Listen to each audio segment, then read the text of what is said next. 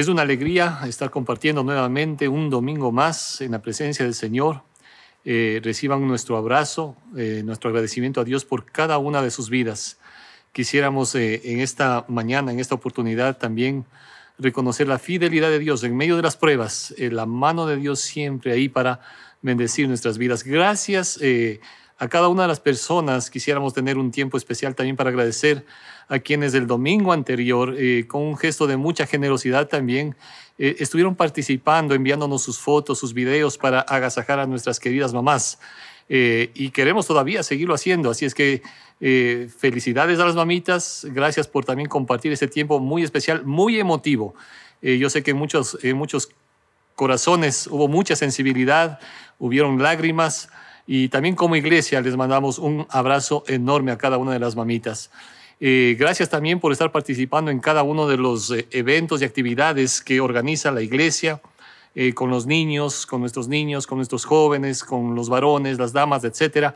Y a propósito de estar conectados, y agradecemos a quienes están conectando en esta linda oportunidad, les damos la más cordial bienvenida. Somos Encuentro Cumbayá, ¿sí? un grupo de familias, ¿no? de eh, creyentes eh, y también corazones necesitados de Dios.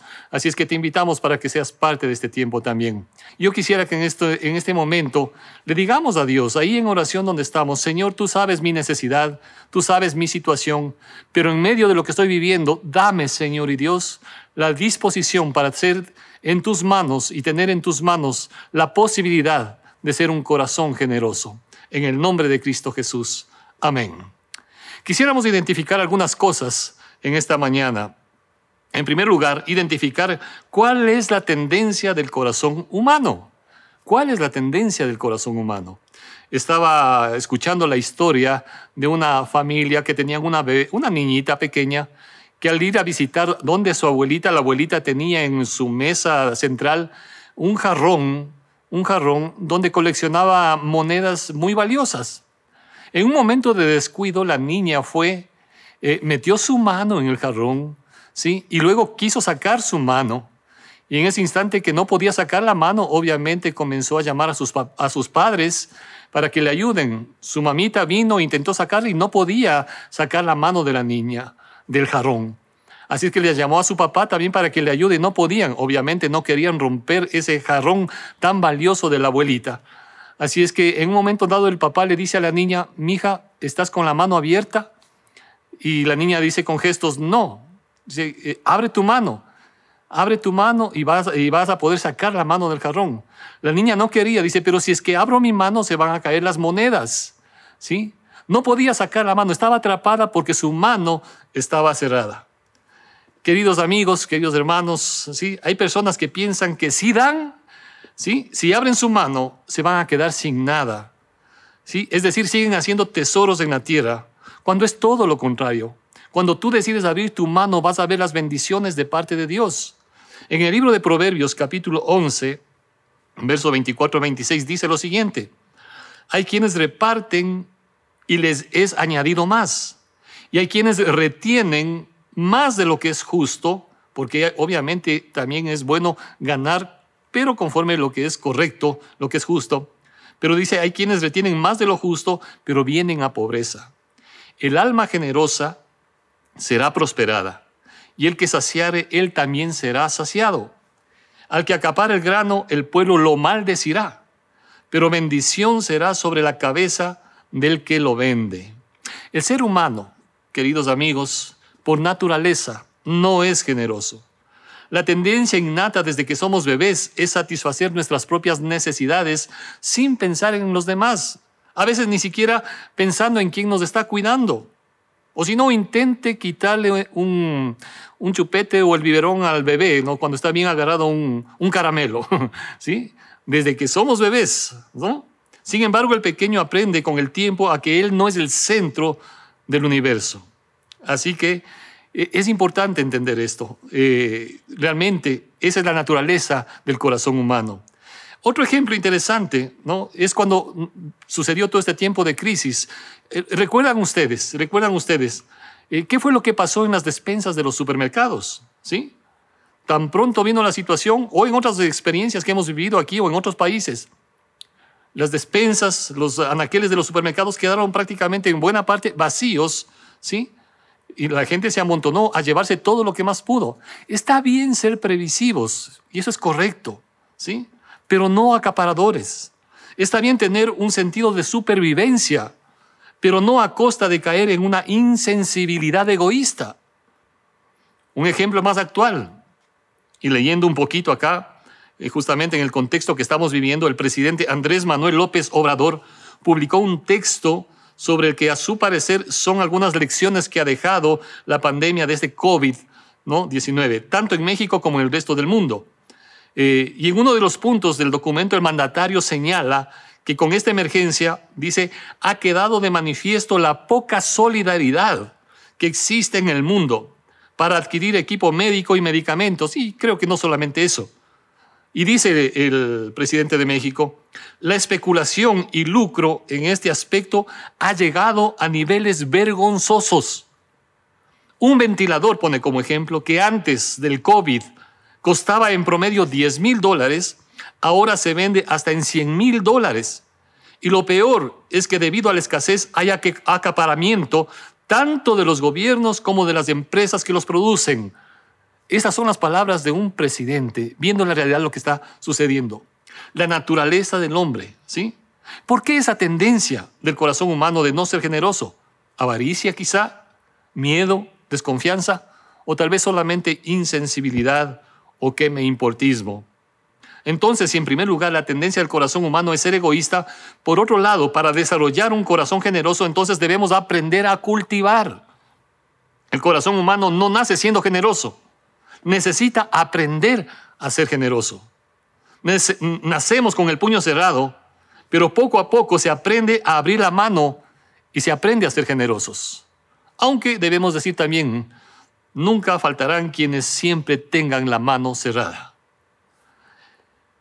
La generosidad entonces es algo que debe cultivarse. Dice Gálatas capítulo 6, verso 7, todo lo que el hombre siembra, eso va a cosechar.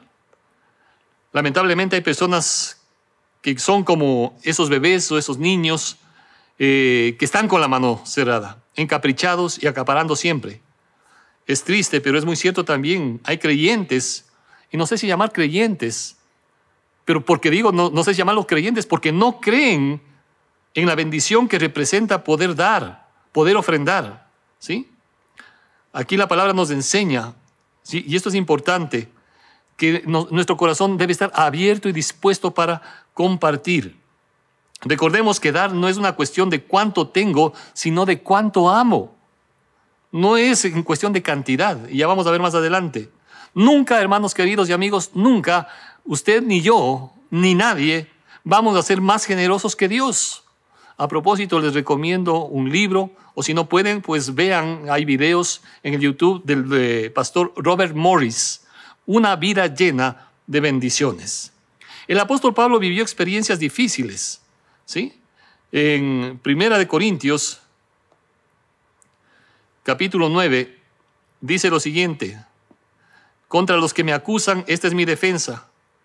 ¿Acaso, dice, no tenemos derecho de comer y beber si nosotros sembramos entre, entre vosotros lo espiritual? ¿Es gran cosa si cegáremos de vosotros lo material? Así también ordenó el Señor a los que anuncian el Evangelio que vivan del Evangelio. El bendecir a los demás es como cualquier otro hábito. Cuanto más lo practicamos, más fácil es realizarlo. ¿Sí? Es un hábito, es un hábito, el bendecir a los demás. Aquí el apóstol Pablo estaba diciendo, miren, no se queden limitados prácticamente. ¿Sí? Podemos nosotros compartir las cosas espirituales, pero también podemos compartir las cosas materiales.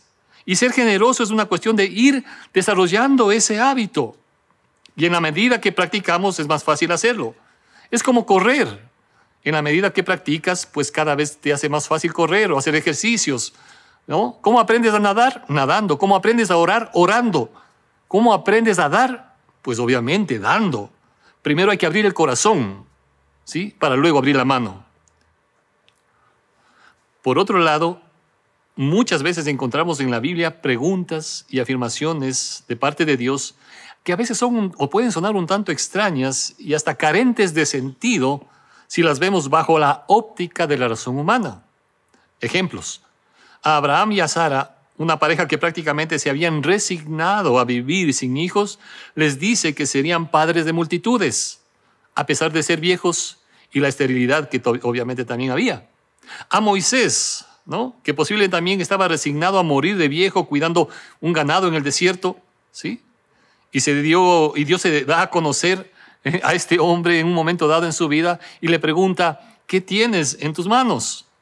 Y lo único que tenía era una vara, pero Dios hace uso de ese recurso pequeño, aparentemente inútil, que a veces no, no, no lo tomamos en cuenta, pero Dios usa para producir bendición en nuestras vidas. De ahí justamente el proyecto este, ¿qué tienes en tus manos? Y te invitamos a que analices esto con cuidado. ¿Qué capacidades, qué talentos, qué virtudes nomás tienes en tu corazón? También eh, es curioso cómo a Josué, un joven inexperto, le da fuerzas y le dice justamente el Señor, ¿no es cierto? Ante las circunstancias que estaba por enfrentar mm, eh, Josué, le dice, esfuérzate y sé valiente, como estuve con Moisés, estaré contigo. Un joven inexperto, ¿sí? Y Dios le lleva a conquistar naciones. Si vamos más adelante, a la mujer viuda, ¿sí? El profeta de Dios le dice, ¿qué tienes en tu casa? Y esta mujer solamente tenía un hijo y tenía deudas. ¿sí? Un hijo, un hijo que mantener y un poco de aceite que le quedaba. Y le dice, ¿no? Lo que debía hacer, consigue más vasijas y no faltó el aceite, Y eso permitió que puedan seguir su vida en adelante. En relación también en el Nuevo Testamento hay otro caso, el Señor le dice, hablando de otra mujer también de, con muchas limitaciones económicas, pero que se acerca a ofrendar. Y esta mujer dice, entrega. Cuando todos daban de lo que les sobraba, Jesús dice, ella dio más que todos. Fíjense en cómo son las matemáticas de Dios. No es cantidad, es corazón. A los apóstoles también les dice, cuando estaban ahí más de cinco mil personas, denle ustedes de comer. Y si tú lees en el Evangelio de Juan capítulo 6, ¿sí? Claro, los apóstoles dicen, ¿de dónde vamos a conseguir tanto dinero para comprar pan? Jesús dice en el capítulo 6 eh, del Evangelio de Juan, esto les decía para probarles y a veces Dios permite situaciones para probar lo que está en nuestro corazón. A Gedeón, en medio de una grave crisis que vivía todo el pueblo, de tal manera que prácticamente debían esconderse de sus enemigos, ¿sí? Un hombre temeroso, desalentado, frustrado. Sin embargo, Dios le dice, ve con esta tu fuerza. ¿Cuál fuerza si Gedeón ya no tenía ninguna fuerza? ¿Sí? Si no sentía nada, no sentía ánimo, ni siquiera tenía fe, por eso dice ahí, ¿Cómo va a estar Dios con nosotros si estamos viviendo lo que estamos viviendo? Y quizá esa frase es la que muchos estamos en estos momentos también experimentando. ¿Cómo es que Dios está con nosotros si estoy viviendo lo que estoy viviendo? Sin embargo, Dios te dice, ve con esta tu fuerza. ¿Sí? En Efesios capítulo 6, verso 10 dice, por lo demás, hermanos míos, fortaleceos en el Señor y en el poder de su fuerza. Cuando tus fuerzas faltan, entonces vas a tener la fortaleza de parte de Dios. Así son los pensamientos, las preguntas, las afirmaciones, las matemáticas de Dios. Muchas veces no nos cuadran, pero siempre evidencian su poder y su soberanía. En cuarto lugar, alinearnos. Es importantísimo alinearnos a la mentalidad de Dios para nuestras vidas. Dice Jeremías 29, 11 al 13, porque yo sé los pensamientos que tengo acerca de vosotros, dice Jehová. Él sabe los pensamientos y dice que son pensamientos de paz y no de mal, para daros el fin que esperáis. Entonces me invocaréis y, vendréis y oraréis a mí, y yo os oiré. Y me buscaréis y me hallaréis, dice, porque me buscaréis de todo vuestro corazón. Aquí varias preguntas. Entonces, ¿cuál pensamiento decido que prevalezca para mi vida? ¿O el pensamiento que está en el corazón de Dios? ¿Sí? Un corazón generoso, un corazón que está dispuesto a bendecir, que trae la lluvia sobre buenos y malos, o me enfoco en ese pensamiento que me limita, ¿sí? En ese pensamiento que me cohibe, en ese, en ese pensamiento que me hace tener la mano cerrada. ¿Cuál pensamiento va a prevalecer en mi vida? Otra pregunta es, ¿estoy buscando a Dios de todo corazón o solamente por estas circunstancias?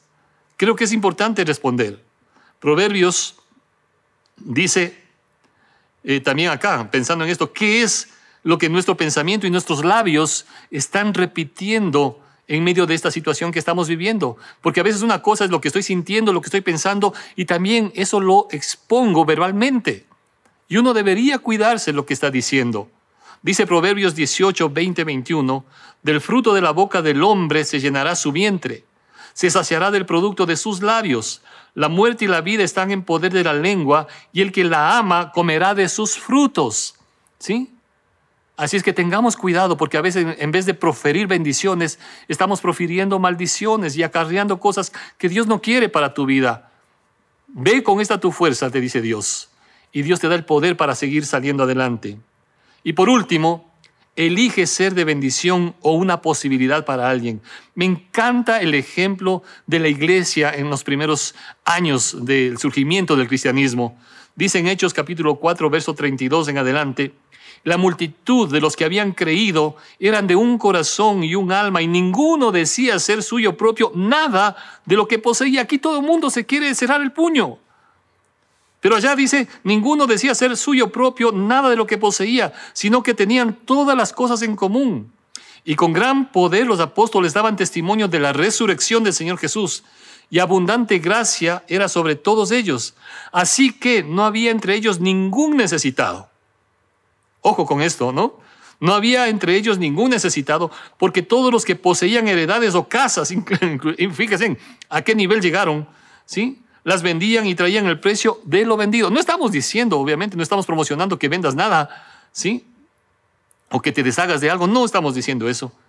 Pero sí comencemos a meditar si mi corazón está con esa característica de tener un corazón generoso. Dice que ponían a los pies de los apóstoles, se repartían y se repartía cada uno según su necesidad. Luego vino también la historia de Ananías y Zafira, una pareja que tenía recursos, pero no, no tenía el corazón ni la actitud correcta. Si hay el corazón dispuesto, ¿sí? Si hay el corazón dispuesto, entonces hay generosidad. Pero si no hay el corazón dispuesto, todo esfuerzo va a ser vanidad. Corintios 13 dice claramente, si doy todo, ¿no? Pero no tengo amor, ¿de qué me sirve? Quiero terminar a manera de conclusión diciendo, ¿qué rasgos, qué rasgos identifico en mi corazón? ¿Hay egoísmo o hay generosidad? ¿Estoy cultivando un corazón generoso? ¿Qué pensamientos que prevalecen en mi mente? ¿Cuáles son las palabras que están saliendo de mis labios? ¿Qué puedo ver que Dios sí me ha dado y me dará? También la fortaleza para seguir, salir adelante, caminando con esa fuerza que viene de parte de Dios. Queremos terminar orando. Y quisiéramos orar de manera particular porque sabemos que hay familias en necesidad y pedir que sea Dios interviniendo en sus vidas. Padre eterno, gracias por esos corazones, Señor y Dios, que están en este mismo momento necesitado, necesitando de la fortaleza tuya, Señor. Fortalece con la presencia de tu Espíritu Santo, Señor. Haznos ver que podemos tener un corazón generoso. No se trata de la cantidad. Se trata, Señor y Dios, de poner todo primero delante de ti. Buscarte a ti de todo corazón, Señor, y confiar en tus promesas. Señor, en el nombre de Cristo Jesús bendecimos estas familias, cada familia, Señor y Dios, que está en este momento conectada, Señor, que tu mano sea fortaleciendo sus vidas en el nombre de Cristo Jesús. Amén. Si te gustó esta prédica, te invitamos a que te suscribas a nuestro podcast y nos sigas en YouTube, Facebook e Instagram como Encuentro con Bahía. Además, recuerda que cada semana tendremos una prédica nueva para ti.